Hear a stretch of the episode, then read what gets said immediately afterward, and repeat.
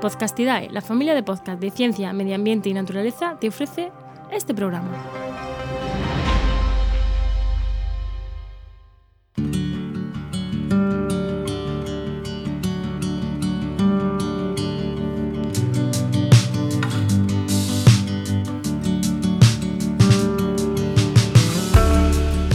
Lanzamos una pregunta tipo test. ¿Qué es preferible? ¿Consumir menos electricidad haciéndolo de forma eficiente? ¿O seguir consumiendo al mismo ritmo pero con mayor producción energética renovable?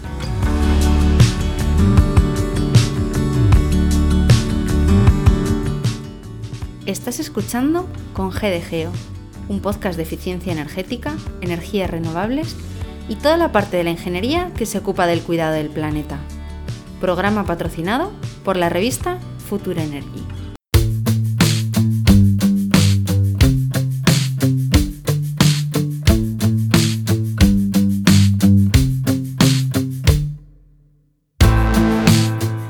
Unos meses, con GDGO se unió a la red Podcastidae para dar un paso más al formato poniéndole voz al texto. Hoy es la revista Future Energy la que se une a con GDGO como padrinos de este espacio divulgativo sobre ingeniería, eficiencia energética y energía renovable. ¿Y quiénes son Future Energy? Es un excelente equipo que bajo este nombre configuran una revista de contenido técnico, bilingüe inglés y español, lo que le aporta un ámbito internacional.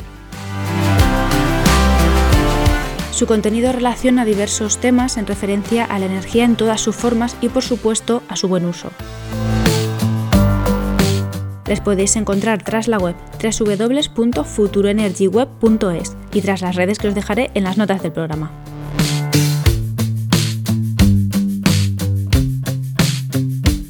Retomo la cuestión que abrió el episodio. ¿Consumimos menos electricidad o mejor la producimos renovable y así podemos seguir consumiendo al mismo ritmo? Desde el 2018 el consumo de energía mundial ha aumentado alrededor de un 4%. En los últimos años han llegado a nuestras vidas numerosos dispositivos que usamos casi a diario y que por ello consumen gran cantidad de electricidad. No me refiero a los ordenadores ni tablets, ni tampoco a los coches eléctricos, que sí, que todo eso día a día pues consume mucho. Yo me refiero a aquellos objetos que en sus anteriores versiones no precisaban de electricidad para su uso. Me refiero a libros, me refiero a cepillos de higiene bucal o a los patinetes de antes que no han necesitado de más energía que la propia potencia de nuestra pierna. Incluso ahora de repente necesitamos un reloj que nos avise de que nos ha llegado alguna notificación a otro dispositivo o que nos diga el número de pasos que hemos dado. Hay que decir que el uso de estos elementos en su mayoría ha beneficiado los aspectos para los que han sido diseñados. Que no se me interprete mal, no pretendía reducir a lo absurdo este avance. Pero hay más cosas en nuestra vida que consumen energía y que no podemos reducir. Nuestras casas o lugares de trabajo habitual se consume una energía tanto eléctrica como térmica que es necesaria para realizar nuestras labores diarias y para climatizar las estancias para su confort, ya sean habitaciones o despachos. Y fuera de estos sitios también. Las ciudades, tanto grandes como pequeñas, y los pueblos son grandes consumidores de energía, a todos nos gusta que las calles estén iluminadas cuando sea necesario, que lo estén los edificios de ocio, restaurantes, gimnasios o las zonas habilitadas para el transporte público.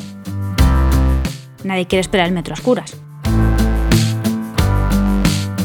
Todo este consumo energético es necesario y evidentemente no se puede reducir. En este aspecto no se puede consumir menos, pero sí se puede consumir de forma eficiente, para ayudarnos en todo esto tenemos cada vez más alternativas energéticas a las que podemos recurrir cada vez que necesitemos realizar alguna modificación. Por ejemplo, sustituir la iluminación a tecnología LED, añadir materiales aislantes en la envolvente de casas y edificios y el aislamiento eficiente en puertas y ventanas. Utilizar la energía tanto eléctrica como térmica de forma eficiente reducirá la cantidad de energía empleada con el consecuente ahorro económico y sobre todo ayudará a equilibrar el gasto energético de aquellos usos que no podamos reducir. Y luego tenemos la segunda parte de la pregunta. Si aumentamos la producción energética mediante tecnologías renovables, podremos seguir consumiendo al mismo ritmo, ¿no? Actualmente la producción de energía renovable mundial dista mucho de equilibrar este crecimiento en el consumo, porque a pesar de que en el último año la producción renovable ha aumentado en algo más del 7%, tiene que competir con el alto porcentaje que aún domina la generación de energía procedentes de centrales convencionales. Así que concluimos con la respuesta a este pequeño test. Opción A, consumimos menos. Opción B, aumentamos la producción de renovables. Permitidme que añada una opción C. Ambas respuestas son correctas. Porque no servirá de mucho aumentar la producción de renovables si durante el uso mantenemos las pérdidas energéticas.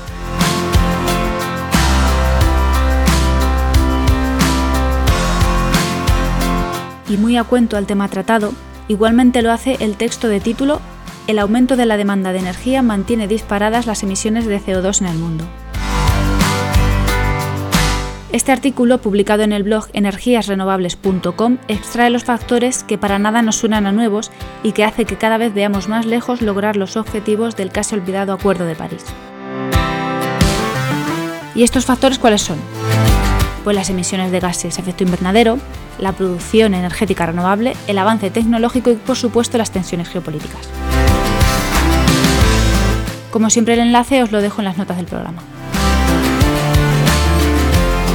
Por ella me despido. Yo soy Ana Peña y esto ha sido con GDG.